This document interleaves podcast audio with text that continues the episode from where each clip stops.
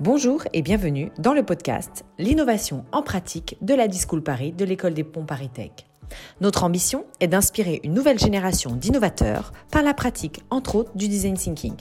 Nous sommes ravis de vous accueillir dans cette deuxième saison dans laquelle nous aborderons les bonnes pratiques autour de l'innovation, du design ou encore de l'entrepreneuriat, que ce soit avec des invités ou dans le nouveau format de mini-contenu. Bonne écoute Bonjour à tous, je suis Colline Nelson, formatrice design et innovation à la Discool Paris, et aujourd'hui je suis avec Valère Brunet pour un nouvel épisode de l'innovation en pratique. Bonjour Valère. Bonjour. Tu vas bien? Ça va très bien et toi? Très bien, merci. Alors euh, Valère et moi on se connaît parce qu'on a fait le même parcours, sans être dans la même promo, on a suivi à peu près les mêmes euh, étapes lors des études. Et puis on s'est retrouvés récemment pour une intervention de la Discool autour du design fiction pour euh, un de tes collectifs créatifs dont on va parler juste après. Euh, pour commencer, est-ce que tu peux te, présenter Qui es-tu et que fais-tu? Avec grand plaisir. Bah, merci beaucoup déjà de m'inviter euh, dans ce podcast. Je suis ravi. Euh, donc, je m'appelle Valère Brunet, je suis angevin et, et maintenant j'habite à Paris. donc, j'ai fait, j'ai commencé ma vie à Angers, dans cette jolie ville où j'ai suivi collège, lycée relativement classique et, et après j'ai été à l'ESCA, donc une école de commerce qui est au départ à Angers et puis qui a des antennes un peu euh, partout aujourd'hui. Et effectivement, j'ai suivi à peu près le même euh, cursus que toi, Colline, puisque euh, j'ai suivi trois premières années globales, on va dire un cursus classique en école de commerce. Et ensuite, je me suis intéressé à, l'entrepreneuriat, puisque ça me semblait être une, voie où, les portes étaient assez ouvertes et où l'espace, justement, on va y revenir, mais l'espace créatif était libre et donc j'ai fait une première année euh, en quatrième année, du coup ma première année de master en entrepreneuriat. Et je me suis intéressé dans un second temps, en deuxième année, euh, donc en master 2, euh, en design thinking. Et donc j'ai fait un double diplôme en design et entrepreneuriat entre l'Université de Québec, donc à Québec, et l'Université de Laval à Québec, pardon, et l'ESCA à Paris, à Boulogne. Voilà, alors euh, ce programme euh, qui se passe en effet à l'Université Laval, euh, c'est tout un semestre avec des designers, en cours avec des designers, des, des matières qu'on redécouvre, des manières d'aborder les projets ou le travail en groupe qui est nouveau. c'est assez bouleversant et hyper intéressant. Qu'est-ce que tu dirais que tu as appris pendant ce semestre? Effectivement, c'est une, une, manière de travailler qui est complètement différente, qui est bah, très anglo-saxonne pour le coup, et, et cette cette euh, pédagogie et cette, euh, cette manière euh, d'aborder l'éducation, je l'ai trouvée passionnante parce que on s'intéresse beaucoup plus à la recherche de chacun et comment tout le monde peut apporter sa pierre au débat et à la construction du cours en tant que tel, plutôt que d'être dans quelque chose de très descendant comme on peut en avoir l'habitude ici en France et dans pas mal de systèmes éducatifs. Euh, je m'explique, c'est que euh, quand on arrive à, Québec, et l'un des premiers cours qu'on a, c'est les théories et fondements du design, euh, et où en fait on a des textes à lire par semaine, une, une dizaine de textes à chaque fois sur des auteurs, des concepts, etc. Et pour chacune des, chacun des cours qui durent trois heures, eh bien, il y a un animateur qui a donc lu tous les textes et tiré un concept de ces textes qui va le présenter aux autres. Donc c'est une demi-heure à peu près de présentation. Et ensuite, le cours est basé sur euh, la réaction des autres et euh, comment est-ce qu'on crée euh, bah, de la matière intellectuelle avec tout ça. Le professeur n'est donc plus le seul acteur de, la connaissance, mais c'est bien toute la classe qui le, sont, enfin qui l'est, et tous les élèves qui le sont. Et le, professeur est donc plutôt un catalyseur, un recentreur, euh, un facilitateur euh, de, de, tout ce débat et de toute cette connaissance. Et c'est bien plus facile d'apprendre de cette manière, je trouve. Après, ça correspond probablement pas à tout le monde. Mais, mais en tout cas, ça permet soi-même de faire les recherches pour ensuite apprendre aux autres. Et il n'y a pas meilleur, meilleur apprentissage que d'apprendre aux autres, je pense. Ouais, c'est vrai que c'est assez bouleversant de se dire qu'il faut travailler avant la classe, en lisant les textes, etc. Et euh, bah, rien que tutoyer le professeur ou pouvoir euh, lui poser des questions euh, pour le déstabiliser, etc. C'est vraiment nouveau, mais c'est vrai que quand on se prend au jeu, c'est hyper enrichissant et vraiment une autre manière de, suivre un cours. En dehors de ça, pour être sorti d'une école de commerce, qu'est-ce que la découverte du design et le design de manière générale t'a appris ou t'a fait découvrir? Tout à fait. Alors, euh, il y a, l'aspect euh, d'itération. Euh, donc, je pense que c'est un terme qui est assez commun aujourd'hui, mais c'est de tester pour comprendre. Et en fait, et d'être dans un permanent test, de ne pas avoir la solution parfaite, mais et le design fonctionne beaucoup comme ça, de prototyper, tester, puis reprototyper en, en ajoutant les améliorations. Donc il y a cette partie-là que j'ai trouvé hyper intéressante dans le design. Il y a le focus utilisateur qui est hyper et primordial dans le design de comment est-ce que on va chercher euh, les personnes à qui, euh, pour qui on fait euh, les choses, donc que ça soit une chaise, que ça aille de la chaise au service de transport en commun, et eh bien comment est-ce qu'on va imaginer cette, ce, produit ou ce service de la meilleure manière pour son utilisateur, bah, c'est d'aller discuter avec lui et de comprendre quels sont ses besoins, quel, euh, bah, de quoi il, euh, il, a, il, a, besoin et, et euh, quelles sont ses préoccupations quand il prend le métro par exemple. Et enfin, je pense que le design est, un regroupement au final de, de pas mal de, de disciplines. et, l'une des premières, c'est de comprendre l'humain, comme je l'expliquais. pour faire une chaise, il faut comprendre quelle est l'assise, comment est-ce qu'on s'assoit. Donc, ben, on va faire appel euh, à, des sciences euh, médicales, euh, peut-être à comprendre les articulations du corps et puis d'aller dans de la sociologie pour comprendre que ben on s'assoit pas pareil selon la culture dans laquelle on vit. Et donc on rassemble en fait c'est beaucoup de recherche dans un premier temps pour produire quelque chose qui est qui colle le plus à son utilisateur finalement comme tu le disais un peu plus, euh, un peu plus tôt, c'est un double diplôme, donc il y a cette partie design, mais il y a aussi cette partie euh, entrepreneuriat. Euh, du coup, lors de ce programme, on est amené à choisir un sujet qu'on va creuser pour trouver des solutions. Qu'est-ce que tu avais choisi, toi, et pourquoi? Alors nous, on était, on était trois à avoir choisi un sujet qui était, qui était la scène électronique, donc le le, ouais, la musique électronique et euh, l'aspect événementiel autour de la musique électronique qui, euh, toujours aujourd'hui au final, est, assez euh, répétitif depuis les années 80, on va dire, où on a cette formation de un groupe qui danse face à un DJ et, et, on voulait un peu réinventer ça essayer de créer du lien social au sein de ces soirées et, et de ces événements autour de la musique électronique. Pourquoi la musique électronique? Parce qu'il y avait une des personnes, Louis Boutet, euh, à qui euh, on passe un, grand salut euh, et, qui est un ami à nous, qui, qui est DJ et qui a monté un collectif.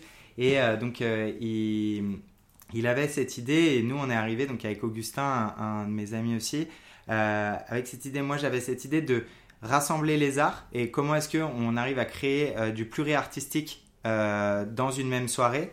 Euh, et, et, Augustin, c'était plutôt de mixer justement les musiques, euh, puisqu'il a une vraie passion pour la musique. Et donc, c'était d'arriver avec différentes influences et comment est-ce qu'on on, met toutes ces influences dans une même soirée. Et, et, donc, on a construit, une, donc, comme tu le disais, une, un projet entrepreneurial qui était une agence événementielle qui s'appelait Discovery et qui se basait euh, autant euh, sur des soirées euh, techno et minimales et, et trans, etc., toutes les, toutes, les, toutes les dérives de la musique électronique et, et l'aspect artistique et, et l'aspect BD surtout, parce qu'on avait un on travaillait avec un graphiste qui faisait des planches de BD, euh, donc euh, avec euh, tout un univers, un décollage, etc. Et on recréait en fait chaque planche dans les soirées. et donc on a fait un prototype au Québec, qui était sur la thématique du Tibet. On avait invité aussi un, artiste peintre qui était là. tout le monde était déguisé dans, la soirée. C'était vraiment un mix un peu euh, des, cultures. Et euh, donc ça, c'était le prototype. Et de ça, on a compris qu'il fallait vraiment qu'on bosse plus la scéno et, euh, et donc on est revenu à Paris donc ça, c'était juste avant le Covid. et cette crise qui nous a un peu empêché de continuer, mais avec un deuxième event très cool qui, qui s'est très bien déroulé. Ce qui est intéressant avec la manière de faire dans, dans ce programme, c'est que grâce au design, on peut partir de n'importe quel secteur, n'importe quel sujet qui nous intéresse. Et euh, nos professeurs nous, poussent juste à creuser, à aller voir les utilisateurs, à aller voir où est-ce qu'il y a euh, des problèmes, des frictions, des besoins. Euh, et, petit à petit, on construit, on trouve des solutions. Donc, moi, je me souviens, lors de mon année, c'était ça. Tout le monde sortait un sujet comme ça. Bah, moi, je suis intéressée par la participation citoyenne. Ou d'autres qui étaient, moi, je m'intéresse à l'inaction climatique etc. Ou moi je m'intéresse au fait de se changer euh, dans un magasin de vêtements et euh, tout le long du semestre, eh ben, on creuse et on trouve des solutions, etc. C'est super intéressant ce que tu dis, Colline, et ça me fait penser au fait que euh, c'est une des premières fois où il a été validé qu'on pouvait faire ce qu'on voulait. Et, et tu l'as très bien dit, c'est que peu importe le sujet qu'on aborde, mais c'est bien euh, la passion qu'on y met qui va, qui va être euh, euh, galvanisée et qui va être encouragée par les profs. moi, j'ai grandi toujours dans un esprit de fais ce qui te plaît. vraiment, c'est le plus important. Il faut que tu trouves quelque chose qui te plaît. Et ensuite, forcément, tu vas t'éclater puisqu'on passe la majorité de notre temps au travail. j'ai tendu vers ça, mais toujours avec un, un truc de l'insécurité de l'emploi, de se chercher et de on, on, va vers des trucs qui nous semblent euh, nous plaire, mais on n'en sait pas grand-chose. Et là, c'était une des premières fois où il y avait une double validation, à savoir celle de qu'un prof nous dise euh, vous pouvez le faire, et d'autre part de voir que effectivement il y avait des résultats et, et que on pouvait créer quelque chose d'une passion et que c'était encouragé et possible. Super. Et du coup, bah, après euh, ce, ce, programme, qu'est-ce que tu as voulu faire? Vers quoi tu t'es lancé? Vers quoi tu es allé? À part Discovery qui a été arrêté malheureusement à cause du Covid. Euh... Euh, ouais, bah en fait, euh, j'ai l'impression, ce que je dis souvent, c'est que ma vie c'est une succession de rencontres en vrai, et ma vie professionnelle surtout. parce que je suis revenu à Paris et là on a eu un professeur qui s'appelle Valentin Pringuet qui a monté un média qui s'appelle Terra Incognita euh, et il nous donnait un cours euh, sur justement euh, l'aspect écologique et social qu'on pouvait donner à nos projets. Et donc on avait créé un magazine tous ensemble, etc. C'était super intéressant. Et, et ce mec-là m'a touché et, m'a donné envie de, de pousser un petit peu avec lui. donc on avait pris rendez-vous et c'est comme ça que j'ai eu mon stage de fin d'études parce que euh, simplement lui, en lui disant mais moi ça m'intéresse ton, ton approche, il faut savoir que le média en fait était basé sur l'intelligence collective, pardon, dans le sens où c'était un, magazine papier et où euh, pour toute la construction du magazine, euh, il faisait appel au lecteur. Et donc il y avait une vraie dynamique de design où l'utilisateur était au centre du produit et construisait pendant tout le long euh, le, magazine avec euh, le fondateur. J'ai trouvé cette manière de faire incroyable. Comment ça se passait clairement, c'est que les, donc les lecteurs étaient invités à tous les interviews, toutes les interviews, et, euh, et participaient à l'interview. Donc, et ensuite, à la rédaction, eh bien, on intégrait les questions des lecteurs, les réactions des lecteurs dans l'article qui était pondu et donc dans le magazine. Et les lecteurs étaient cités dans l'ours pour, euh, comme participant euh, au magazine et euh, comme intervieweur quelque part. Donc là, c'était vraiment de l'entrepreneuriat pur et dur. Est-ce que ça t'a plu? Oui, à fond. Ouais, ouais, c'est, bah, on était deux dans la structure. donc moi, j'ai développé aussi dans ce... Donc il y avait la partie magazine, et moi j'ai développé la partie événementielle, puisque il se trouve que cette manière de faire, c'est clairement euh, événementialiser le magazine parce que chaque rencontre devient un petit événement. Euh, euh, et, donc, on était parti sur cette base de magazine. Et à côté de ça, on réalisait tous les mois des interviews plus grande échelle où on avait une vingtaine de personnes qui venaient. Et c'était plus une conférence participative tous les premiers mercredis de chaque mois. Ça s'appelait le Wake Up Call. Et euh, c'était super intéressant. Et encore une fois, il y avait une vraie liberté, euh, et c'est ce qui m'a plu dès le départ dans l'entrepreneuriat, c'est que, et plus tard dans l'intrapreneuriat, mais c'est que on n'est pas bridé à faire tous les jours la même chose. Et en fait, la proposition d'idées fait partie totalement du métier. Euh, et, donc ça, c'est primordial pour moi aujourd'hui. Du coup, euh, combien de temps tu, euh, tu, es resté à Terra Incognita et pourquoi es-tu parti et vers quoi? Ouais, alors en fait, donc, je suis resté donc, à un stage de fin d'études de 6 mois et puis après j'ai fait 2-3 mois de, de, de, freelance avec, avec le média. Et en fait, il se trouve que dans la, dans la participation, dans la création d'un des magazines, on a fait la première de couverture avec Moussa Kamara, euh, Moussa Kamara qui est le fondateur des Déterminés.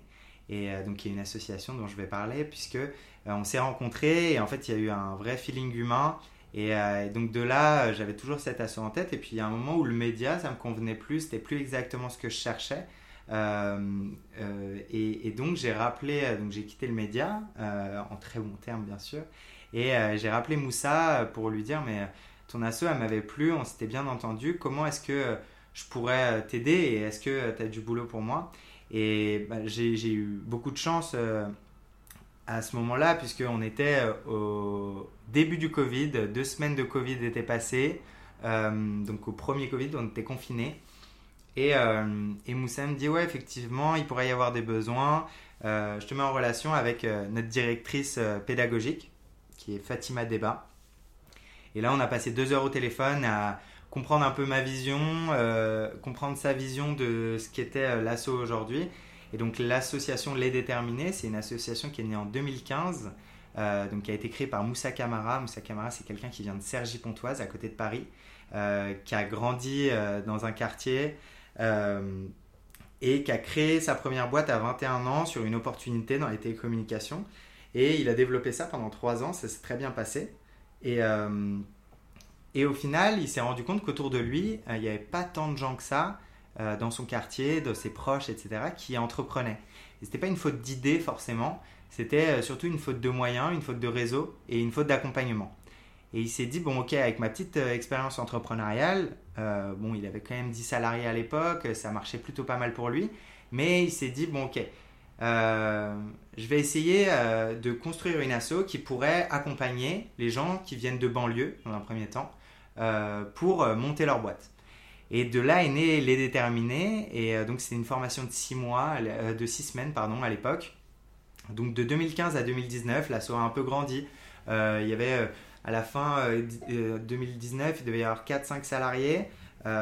Et, et, au final, moi, je suis arrivé début 2020. Et, et en fait, à ce moment-là, il y a eu un boom pour l'asso, puisque l'asso fonctionne en promotion. Donc, euh, c'est 15 personnes, 15 porteurs de projets que l'on accompagne pendant 6 semaines avant et 6 mois maintenant, euh, euh, et, où les, 15 porteurs de projets développent leur entreprise. Donc, c'est des personnes qui viennent de banlieues, de milieux ruraux, mais pas que.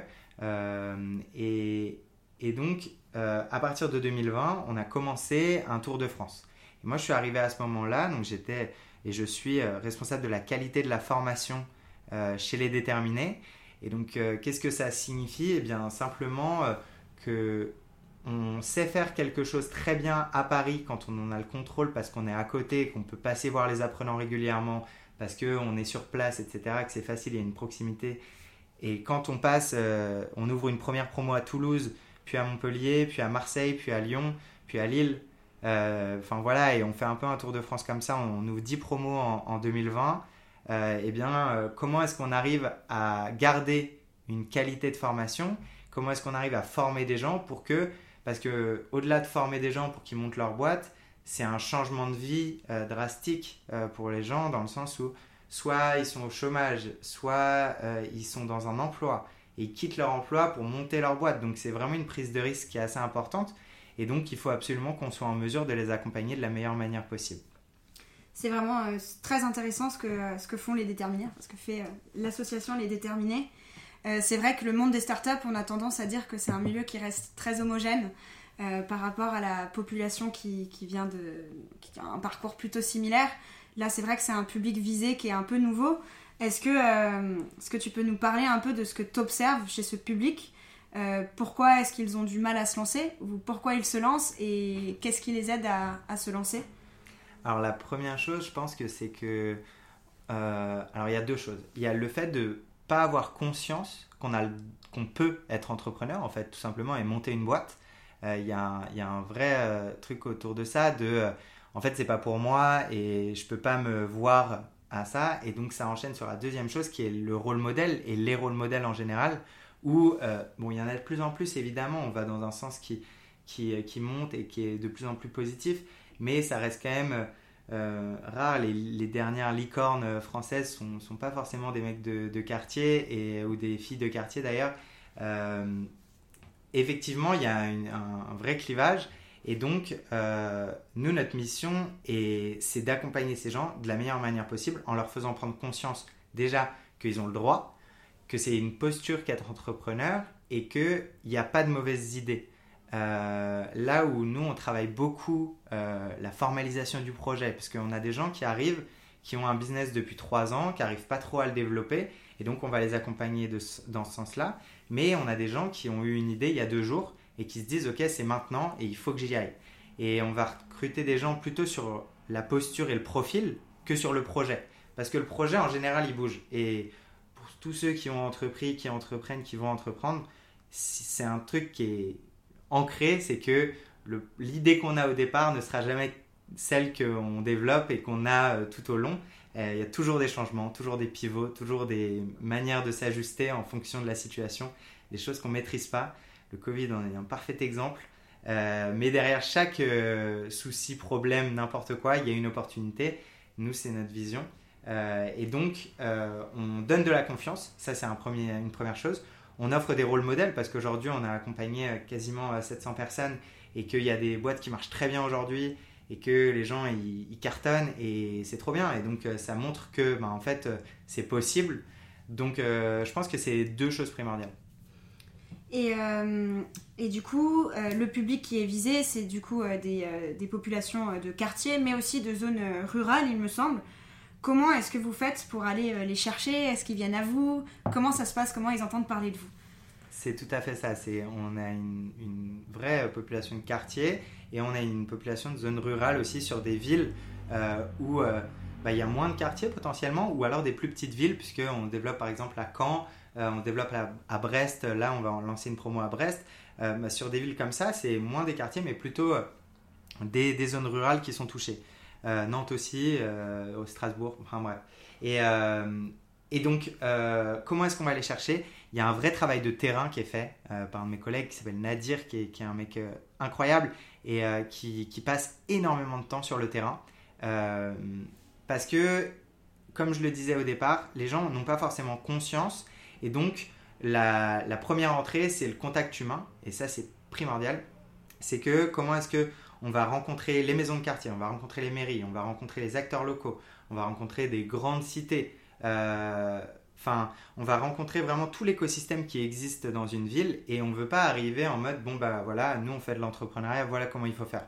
L'objectif, et encore une fois on revient au design, c'est comment est-ce qu'on comprend l'environnement dans lequel on s'intègre et comment est-ce qu'on réussit à intégrer cet écosystème de la meilleure manière possible bah, C'est en parlant aux gens tout simplement et euh, en discutant avec euh, un tel, un tel qui nous ouvre des portes. Et ensuite, on fait des réunions d'information, on explique ce qu'on fait et euh, on discute avec les gens. On dit, mais oui, évidemment, c'est possible de monter une boulangerie dans ton quartier. On n'est pas obligé de viser un truc international tout de suite. Évidemment, ça peut être un, un, resto dans ton quartier, ça peut être une solution de mobilité pour des personnes à mobilité réduite dans ton quartier et ou à l'échelle française évidemment.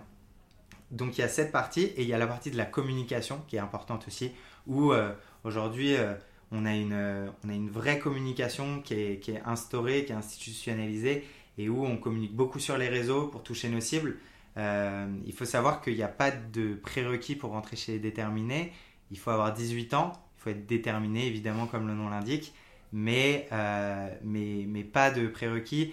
On a, des, on a la plus jeune là, qui, vient de finir, qui a 19 ans, qui est à Montpellier, comme on a eu le doyen qui était à Marseille, qui en avait 57.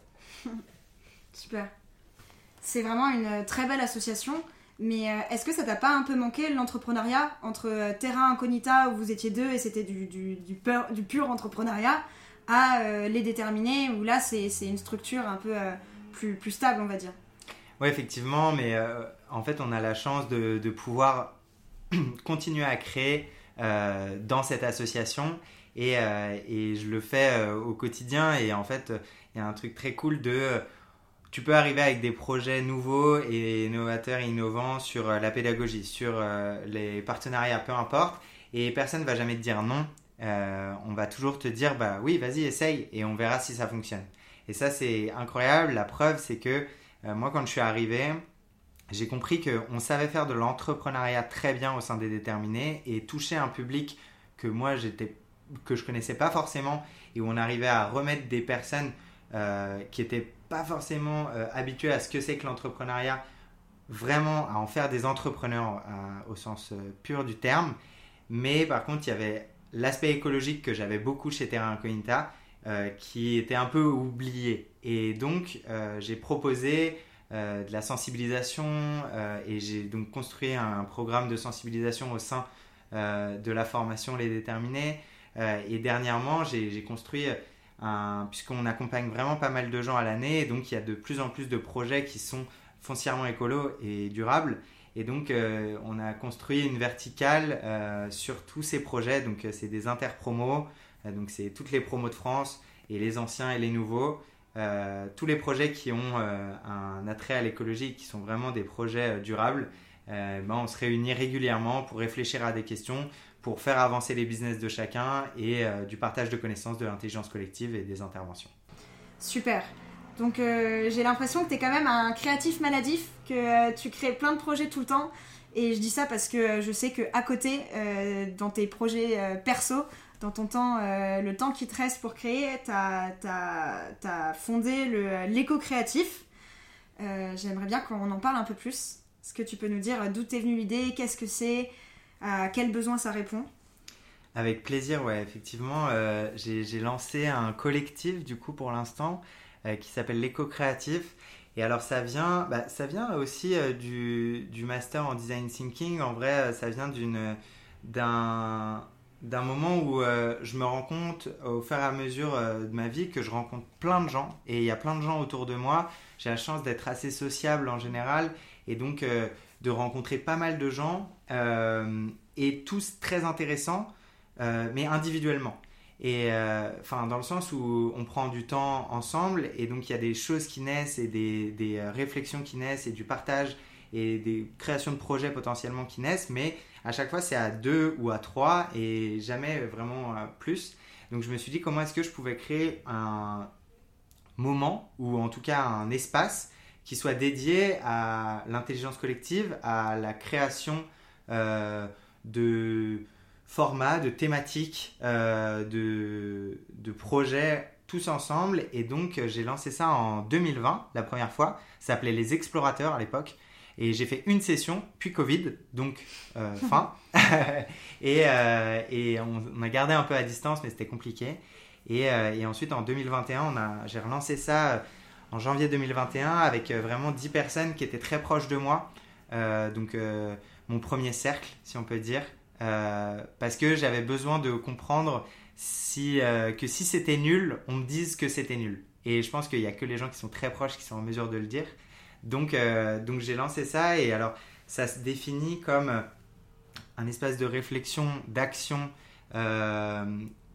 qui, qui, qui, a lieu toutes les trois semaines. C'est un peu un laboratoire d'idées et d'actions. Euh, où on, je réunis 10-15 personnes à peu près toutes les trois semaines et où on va euh, réfléchir à des sujets, euh, faire des choses pour s'engager. Alors la définition de l'engagement aujourd'hui elle est assez individuelle et elle a souvent une connotation politique. Moi je pense qu'elle est beaucoup plus vaste que ça et que l'engagement il peut avoir beaucoup de formes. L'idée de l'éco-créatif, encore une fois, c'est de rassembler des gens qui ont tous des engagements ou pas, et c'est d'être une porte sur l'engagement pour ceux qui n'en ont pas, ou un décloisonnement des engagements pour ceux qui en ont. Dans le sens où on, connaît tous des gens qui sont ultra féministes, ultra écolo, ultra dans le social, mais euh, qui considèrent cette question comme unique. Et encore une fois, le design m'a montré que euh, on est dans un système, on fonctionne, on fonctionne en écosystème, euh, et donc que pour comprendre une question, il faut regarder un peu autour ce qui se passe. Et pour moi, l'engagement fonctionne exactement comme ça, à savoir que quelqu'un qui est très féministe est probablement très écolo et, probablement touche des questions très sociales. Et, et donc, c'est comment est-ce qu'on fait comprendre à chacun que sa perception de l'engagement euh, peut être connectée à celle des autres et l'engagement n'est que plus fort. Et euh, du coup, à quoi ça ressemble euh, ces rendez-vous toutes les trois semaines? Alors, ça ressemble à plein de choses et c'est ce que j'ai voulu, et ça, je l'ai un petit peu pris et c'est là où on apprend en grandissant, je pense, et ce que j'ai un petit peu pris aussi à Terra Incognita, c'est que, en fait, on crée avec les gens qui sont présents et donc là, j'ai vraiment construit un parcours où la première, euh, la première session est vraiment focus sur le groupe et, euh, et sur comment est-ce qu'on se rassemble autour de valeurs au sein d'un groupe. Parce que les valeurs, c'est, je pense que c'est ce qui est le plus important pour avoir de la cohésion entre les gens. Et ensuite, lors de la deuxième session, on va aller plus sur l'individuel, l'individualité et quels sont, par exemple, nos biais cognitifs qu'est-ce qu'on, sur, quels sont nos engagements justement, et euh, les rassembler à ceux des autres. Et enfin, la troisième session, elle va être sur la définition des thématiques et des formats de, euh, des sessions qui vont suivre. Et donc, alors, ça veut dire quoi? Euh, C'est que, par exemple, on va avoir la troisième session et donc on va se poser sur, autour d'une table et on va se dire, ok, toi, tu as envie de parler de quoi? Moi, j'ai envie de parler d'agriculture et d'alimentation. Ok, super intéressant. Toi, tu as envie de parler de quoi? Moi, j'ai envie de parler des micro-agressions. Ok, super intéressant. Et toi, et toi, et toi, on prend toutes les idées, on rassemble tout ça, euh, on fait euh, des schémas patates euh, pour ceux qui connaissent. c'est on rassemble les idées, on essaye de dégager des grandes idées de ces idées, et, et ensuite on trouve des formats à essayer sur ces différentes thématiques. Par exemple, construire un jeu de société autour de l'agriculture et l'écologie. Ce qu'on a fait en 2021, en mars dernier. Euh, par exemple, aller sur un centre d'hébergement de personnes réfugiées. on peut créer une carte interactive de tous les lieux écolos d'une ville. on peut faire la nuit de la solidarité tous ensemble. Et on peut aussi parler de légitimité à parler de certains sujets par le théâtre d'improvisation. Il y a tout type de formats et de, thématiques qui peuvent être abordés. L'objectif, c'est que ça vienne de chacun et que chacun utilise ce temps et ses cerveaux mis à disposition, puisque les gens sont très ouverts, très bienveillants et on met des cadres de sécurité pour que ça se passe du mieux possible, euh, pour euh, créer des choses et, que, et tester des choses. C'est surtout ça le principal, c'est que euh, l'éco-créatif, c'est une dizaine de séances à peu près et que chaque séance puisse être animée par euh, l'une des personnes qui composent le collectif, s'ils en ont envie bien sûr, euh, bah pour, euh, pour essayer des trucs quoi. Voilà, j'ai aussi entendu parler de ateliers pour fabriquer sa lessive maison ou encore on a eu le plaisir avec la Discool de venir bénévolement vous parler du design fiction pour sortir de l'anxiété climatique. Aujourd'hui, avec du recul du coup, quels sont les premiers résultats et quelle est ton ambition pour la suite? Euh, oui, effectivement, et la Disney School, euh, le design fiction, c'était une thématique qui a passionné euh, les gens, puisque c'est une, pratique qu'on entend peu aujourd'hui et qui est une nouvelle pratique, j'ai l'impression. Donc, hyper intéressant et merci encore. aujourd'hui, en gros, il y, a eu un premier, il y a eu un premier groupe qui a duré de janvier à juillet à peu près qui a continué après puisque euh, on, a voulu euh, essayer autre chose. On a fait justement un point à la fin de juillet euh, pour prendre les retours et améliorer toujours dans cette dynamique de test et apprentissage et on, améliore en fonction de ce que disent les personnes qui le composent. Et donc j'ai lancé un deuxième groupe en septembre et, donc les deux groupes tournent toujours. donc c'est super intéressant, il y a des réunions souvent. Euh, mon ambition pour la suite, ce serait, euh, enfin, c'est exactement de lancer euh, en mars un, troisième groupe et où là, j'ai vraiment envie de cadrer le parcours, comme je le disais tout à l'heure, avec une première séance, une deuxième, troisième, quatrième, et vraiment d'arriver à avoir un truc qui soit propre et que ça soit un programme d'à peu près six mois pendant lequel soit tu comprends ce que c'est les engagements, euh, enfin l'engagement en général, où est-ce que si tu as envie de t'engager, où est-ce que tu as envie de le faire, à quel point, parce que encore une fois, il y a un truc euh, qui est un truc collectif un peu de l'engagement, ça prend énormément de temps. Et c'est pas forcément vrai, euh, tu peux, tu peux faire partie d'une asso, y aller une fois tous les deux mois, et il n'y a aucun problème avec ça. simplement, c'est à toi d'estimer combien tu veux mettre de temps là-dedans. Euh, donc voilà pour, pour la suite. On verra, on verra où est-ce que ça va. Euh, mais en tout cas, j'apprends tous les jours. Je suis ravi euh, de ce truc. Et il y a toujours plein de choses à créer. Donc c'est hyper cool.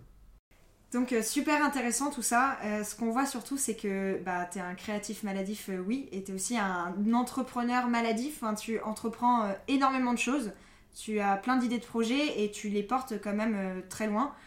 Comment ça se fait D'où ça vient? Euh, c'est une bonne question. Euh, bah, je pense que c'est une question de profil. Euh, tu vois, moi, je suis, je suis peut-être doué pour ça et j'aime beaucoup ça et c'est ce qui me fait vivre vraiment. Sans ça, je pense que je serais très malheureux. Mais mais il y a d'autres gens qui sont très doués pour plein d'autres trucs et, et, et, je suis très admiratif sur, sur des gens qui sont passionnés sur, sur la lecture et qui sont capables de bouffer des bouquins en permanence. je suis passionné par des gens qui ont une créativité qui est autre dans d'autres secteurs, etc. Euh, il se trouve que moi, c'est là-dedans que je m'éclate et je pense que c'est ça euh, le principal, c'est vraiment de trouver dans quoi on a envie de s'éclater et de le pousser au plus parce que euh, c'est clairement ce qui nous prend le plus de temps, que ce soit le travail, que ce soit ses, hobbies à côté.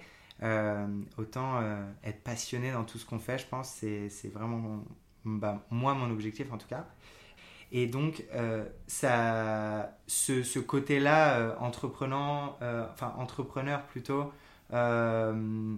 et, et, créatif, vient probablement de mes parents et de mon cadre socio-éducatif, c'est même sûr, dans le sens où mon père, il est peintre, il est photographe, il crée tout le temps dans son atelier, etc. J'ai été baigné là-dedans, c'est certain. Super. En tout cas, c'était très très intéressant de d'entendre un peu ton parcours, de quelqu'un qui vient du monde euh, du commerce, qui découvre le design, qui découvre euh, l'approche systémique, l'itération, euh, le mélange de disciplines, qui se lance dans l'entrepreneuriat, qui, qui fait de l'intrapreneuriat dans une association pour suivre les sujets qui lui plaît et qui, et qui, et qui depuis a créé un super collectif. donc ça c'est vraiment chouette. Pour, pour terminer ce podcast, est-ce que tu aurais une ressource à partager, un livre, un podcast, une vidéo inspirante pour notre audience?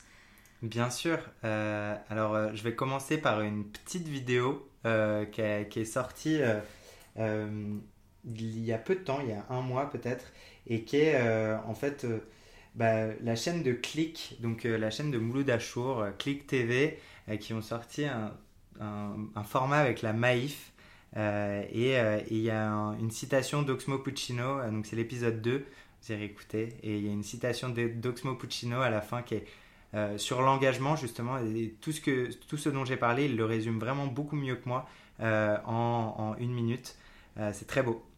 Donc ça c'est pour la première chose et pour la seconde ben, c'est Edgar Morin et en fait j'ai lu quelques, quelques livres, quelques articles de ce monsieur.